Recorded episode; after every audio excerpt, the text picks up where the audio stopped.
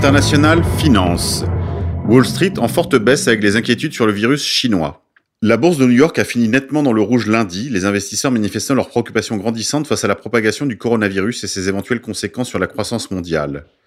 L'indice vedette de Wall Street, le Dow Jones, a cédé 1,57% pour finir à 28 535,80 points. Le SP500, qui représente les 500 meilleures entreprises américaines, a lui aussi perdu 1,57%. Il s'agit de la perte la plus lourde à la clôture pour deux indices depuis octobre. Le virus venu de Chine avait déjà affecté la place new-yorkaise la semaine dernière, mais les craintes d'une propagation à grande échelle ont fait reculer Wall Street. Les compagnies aériennes ont en effet accusé des pertes notables à Wall Street. American Airlines a chuté de 5,54%, Delta de 3,37% et United Airlines de 5,21%. D'autres grands noms de la bourse new-yorkaise, dont une partie importante de la production est basée en Chine, ont également vu leur action perdre du terrain, tels que Apple ou Nike. La semaine économique sera également marquée par la première réunion monétaire de l'année de la Fed, qui doit s'achever aujourd'hui, à l'issue de laquelle la Fed devrait laisser ses taux en l'état. International toujours. Daesh, ou autrement connu comme organisation État islamique, a annoncé ce lundi vouloir entrer dans une nouvelle phase en ciblant Israël. Le groupe affirme vouloir combattre les juifs pour rendre ce qu'ils ont volé aux musulmans. Alors que le groupe Takfiri s'était illustré par ses accointances avec l'État israélien, on se souvient des blessés de l'État islamique soignés dans les hôpitaux de l'État hébreu. Daesh affirme dans un message audio vouloir lancer une nouvelle phase de son djihad en ciblant spécifiquement Israël. Ne s'agirait-il pas plutôt de la réalisation du grand plan de remaniement du Moyen-Orient dont Daesh ne serait qu'un faux et qui permettrait cette fois-ci une intervention directe de l'État d'Israël? Je vous renvoie au très bon papier réalisé par nos confrères de la rédaction. Moyen-Orient. Donald Trump dévoile son plan de paix salué par Israël mais rejeté par les Palestiniens. Selon de hauts responsables palestiniens, le président de l'autorité palestinienne Mahmoud Abbas juge ce plan déjà mort. Un plan, ouvrez les guillemets, historique pour Israël, mais rejeté par les Palestiniens, Donald Trump a dévoilé ce mardi son plan de paix pour le Proche-Orient qui a cependant peu de chances d'aboutir. Il était accompagné pour cette annonce solennelle depuis la Maison-Blanche du Premier ministre israélien, son grand ami Benjamin Netanyahou, reçu dès lundi dans le bureau ovale. L'homme d'affaires new-yorkais, qui se targue d'être un négociateur hors pair, avait confié au printemps 2017 à son gendre et conseiller, Jared Kushner, novice en politique, l'épineuse tâche de concocter une proposition susceptible d'aboutir à l'accord ultime entre Israéliens et Palestiniens. Le profil de Jared Kushner ne pouvait laisser les Palestiniens que de marbre. En effet, juif pratiquant, proche du Chabad Lubavitch, tout laissait présager un plan entièrement en faveur d'Israël. L'autorité palestinienne, quant à elle, a opposé un non catégorique, jugeant que Washington n'a pas la crédibilité nécessaire pour agir en médiateur après une série de décisions favorables à Israël. Le président de l'autorité palestinienne Mahmoud Abbas ainsi que les hautes autorités palestiniennes ont refusé au cours des derniers mois les offres de dialogue du président américain et appellent au boycott de ce plan qu'ils veulent déjà mort. Il s'agit probablement d'une simple agitation diplomatique sans lendemain, Benjamin Netanyahu étant aux prises avec une inculpation pour corruption et le président américain étant au cœur d'une procédure d'impeachment. Ce plan, qui comprend la reconnaissance de colonies en territoire palestinien ainsi que la reconnaissance officielle de Jérusalem comme capitale d'Israël, signe probablement la mort définitive de cet accord de paix mort-né. Toute cette vaine agitation ne saurait masquer les manœuvres israéliennes en vue de développer les colonies, appelant à l'ajout d'un million de colons d'ici dix ans. Actualité française. Les pompiers manifestent à Paris. Les pompiers professionnels manifestaient mardi dans la capitale. Le cortège a été marqué par des heurts avec les policiers. Alors que cette époque est marquée par le fait que l'on s'habitue à tout, il nous semble important de souligner qu'il est très rare que les pompiers se mettent en grève. Ces derniers mois, ils sont descendus de nombreuses fois dans la rue. Au son des sifflets et des sirènes, en habits de feu, sous les fumigènes multicolores, les pompiers ont défilé à Paris mardi 28 janvier, lors d'un cortège émaillé de violentes altercations avec les forces de l'ordre. Quatre mois après leur dernière manifestation parisienne, les pompiers ont de nouveau réclamé une revalorisation de la prime de feu, le maintien de leurs effectifs et la garantie du maintien de leur système de retraite actuel et une meilleure protection face aux agressions dont le nombre augmente chaque année. Alors que la préfecture déplorait qu'ils soient venus en tenue de feu, les pompiers ont répondu qu'ils portaient leur casque et leur tenue de feu contrairement aux engagements des syndicats en raison de ce qui s'était produit le 15 octobre dernier à Paris. On se souvient que la manifestation s'était terminée par des heurts avec la police, des tirs importants de gaz lacrymogène, et de nombreux blessés. Les gars ont préféré venir en se protégeant, explique au monde William Moreau, secrétaire général de l'UNSAS 10. Actualité française. Je suis Mila. L'adolescente ayant critiqué l'islam a reçu le soutien de Marlène Schiappa, qui dénonce des propos criminels d'un responsable du CFCM. Elle l'a recherché, elle assume, aurait déclaré le délégué général du Conseil français du culte musulman à propos de Mila, lycéenne victime de cyberharcèlement après ses propos hostiles à l'islam dans une vidéo. La secrétaire d'État à l'égalité homme-femme, Marlène Schiappa, a qualifié mardi de criminel les déclarations du délégué général du CFCM, Abdallah Zekri, contre la jeune Mila, une lycéenne qui avait tenu des propos hostiles à l'islam dans une vidéo. La droite la plus bête du monde s'est illustrée par des soutiens à Mila pour ses propos contre l'islam, alors même qu'il semble évident que c'est une véritable licorne, affublée de cheveux bleus, pénétrée de tous les poncifs de l'époque, aux mœurs probablement douteuses et bien évidemment militante d'un courant du féminisme impérial. Homo-nationaliste, islamophobe, Parfaitement systémo-compatible, cette jeune fille semble être le parangon des projets sionisto-compatibles que nous réserve l'oligarchie.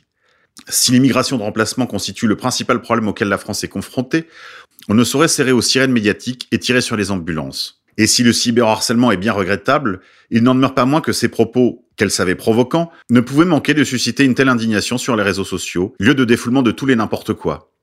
Et si à la bêtise victimiste des réseaux frères musulmans derrière le CFCM s'ajoute la bêtise plus grande encore des cybermilitants identitaires, on ne saurait trouver refuge vraiment que dans la solitude ou dans une réflexion véritable. Encore un mot des réseaux sociaux. Facebook supprime toute référence positive à Alain Soral.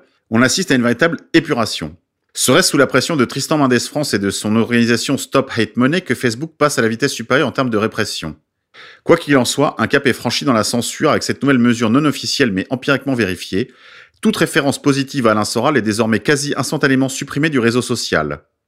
Après la suppression des pages Facebook d'Alain Soral, d'égalité réconciliation et de contre-culture, fin 2019, le simple fait de faire mention d'Alain Soral de manière neutre ou positive vaut aux utilisateurs une suppression de la publication, voire une suspension temporaire de Facebook. Les photos ou vidéos dans lesquelles apparaissent le président d'égalité réconciliation sont également supprimées. Pour vous en convaincre, rendez-vous sur Égalité Réconciliation pour voir l'article de nos confrères de la rédaction sur ce sujet.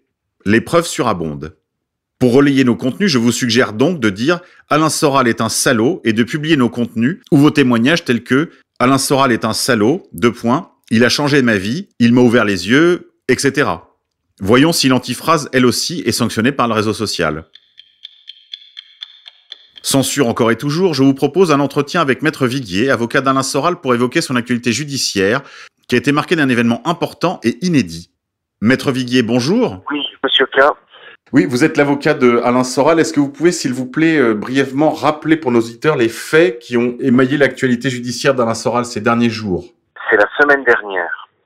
Euh, J'avais une audience à Paris et Alain Soral également. Je précise que je ne pouvais pas être son avocat puisque j'étais son complice, étant l'auteur de conclusions que j'avais rédigées pour lui, il est vrai, mais dans une autre affaire, une affaire de 2017 où je euh, défendais un dessin. Un dessin que l'on soupçonnait d'être de la contestation de crimes contre l'humanité, et j'expliquais que ça n'en était pas. Donc j'argumentais, et c'est mon argumentation qui a été publiée ensuite sur le site d'égalité réconciliation, la Cour d'appel de Paris devait normalement statuer sur l'appel euh, du parquet. Alors là, je vous... pardon, mais il faut absolument rectifier immédiatement. Le journal Le Point, qui a répandu cette nouvelle, mais qui est une nouvelle que l'on peut dire fausse, c'est Alain Soral condamné et moi également condamné qui avons fait appel. D'accord. Le parquet n'a pas fait appel. Ce qui s'est passé, c'est que à l'époque, c'était donc l'an dernier, parce que Alain Soral avait été condamné à de la prison, souvenez-vous, avec un mandat d'arrêt. Et alors, effectivement, semblerait que le, parquet ait fait appel. Bon, c'est très curieux comme, comme procédure. À mon avis, ça relève plutôt de la communication que d'autre chose. Parce que, croyez-moi, j'avais bien étudié la chose, un mandat d'arrêt n'est pas possible en, en procédure. C'est pas possible. En revanche, ce qui se passe, c'est que le magistrat délivre le mandat d'arrêt et ensuite le parquet juge s'il applique ou s'il n'applique pas. Et le lendemain d'ailleurs de ce mandat d'arrêt, j'avais publié un article où j'expliquais que le mandat d'arrêt était parfaitement illégal. Et je posais la question, le parquet va-t-il l'exécuter? Alors, ce mandat d'arrêt est illégal. Pouvez-vous rappeler pourquoi, s'il vous plaît? Bah, Il est illégal parce que le principe dans notre pays, ça reste quand même la liberté d'aller et venir. Le mandat d'arrêt est une exception qui doit être prévue par les textes. Et le texte qui prévoit la possibilité donc d'arrêter quelqu'un et, de, le mener même dans un établissement pénitentiaire, ce texte-là parle de droit commun. Il faut une infraction de droit commun. Et là, il s'agissait d'un délit de presse. Voilà. Or, nous sommes euh, devant un délit de presse. Et le délit de presse n'est pas une infraction de droit commun. C'est pourquoi aucun texte n'a prévu le mandat d'arrêt. Donc on revient au principe, on revient à la liberté, le mandat d'arrêt n'est pas possible. Très bien. Alors les, les tout derniers événements, euh, la chambre d'appel était réunie.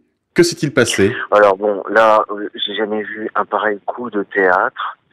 Au bout de cinq heures d'audience, après que j'ai été interrogé, après que mes avocats aient pu euh, soulever des points de, de, de, procédure, après que surtout les avocats des parties civiles aient plaidé. Le dernier avocat était en train de plaider. Je ne me souviens plus exactement de ce qui s'est passé, mais il a, par ses propos, remémoré à l'une des magistrates qu'elle était là déjà dans cette première affaire dont je vous parlais tout à l'heure, cette affaire pour laquelle j'avais rendu des conclusions, donc un écrit pour défendre un dessinateur, écrit qui était attaqué. Et aussitôt, ça a soulevé la question de savoir, comme les deux affaires étaient liées, est-ce que euh, ça ne jetait pas un doute sur son impartialité? Bon. Et finalement, elle s'est déportée. C'est le terme.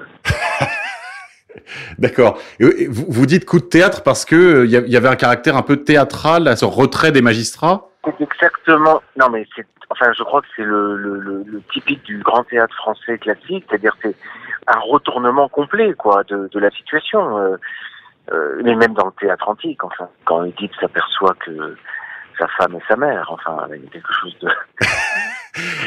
et personne ne s'y attend. Bon, et, et là, et là, toute euh, s'effondre et s'écroule euh, parce que tout ce qui a été fait pendant cinq heures, tout mon procès est à refaire parce que tout est annulé. L'un des trois magistrats se déporte. Bon, il faut trois magistrats. La question a été posée, on ne peut pas continuer à deux magistrats. Donc l'affaire est renvoyée au 28 mai, 13h30, île de la Cité, avec un nouveau magistrat pour composer la, Chambre. Comment euh, interprétez-vous cette situation si on prend un peu de recul? Moi, ça me ça me semble pas complètement euh, euh, complètement impossible. Si vous voulez, euh, on aurait même pu imaginer, si vous voulez, même si l'audience était terminée, que les magistrats s'étaient rendus compte de la chose pendant ce qu'on appelle le délibéré, on aurait même pu imaginer une rouverture des débats. Une fois que la décision est rendue, là, il est trop tard. Une fois que l'arrêt a été prononcé, là, c'est terminé, le procès s'arrête. Mais sinon, on est dans le cours du procès. Il n'y a rien de particulier. Non, disons que ça n'arrive ça n'arrive jamais. Enfin, à ma connaissance, c'est jamais arrivé. Il est arrivé que des magistrats s'endorment, que ça pose des problèmes de procédure, que des magistrats disparaissent euh, dans le cours d'une procédure qui dure euh, des, semaines, et donc il faut les remplacer. Euh, il est arrivé euh, comme ça euh, quantité de choses, ou bien que dès le début, un magistrat qui a été désigné se, se, déporte. Mais si vous voulez, euh, ce qui est fantastique, c'est que ça arrive euh, au terme d'une journée, après beaucoup de, beaucoup de débats, beaucoup de discussions, euh, beaucoup de beaucoup de réflexions, et, là, d'un seul coup, tout s'écroule. Voilà, c'était quand même assez épatant. En quoi est-ce que l'affaire Viguier-Soral est exemplaire de ce qui se joue actuellement pour la liberté d'expression en France, maître? Alors, ce qu'il faudra que j'explique bien, parce qu'il faut, il faut vraiment expliquer la chose, c'est qu'il s'agissait effectivement d'une défense on était dans l'attaque d'un dessin.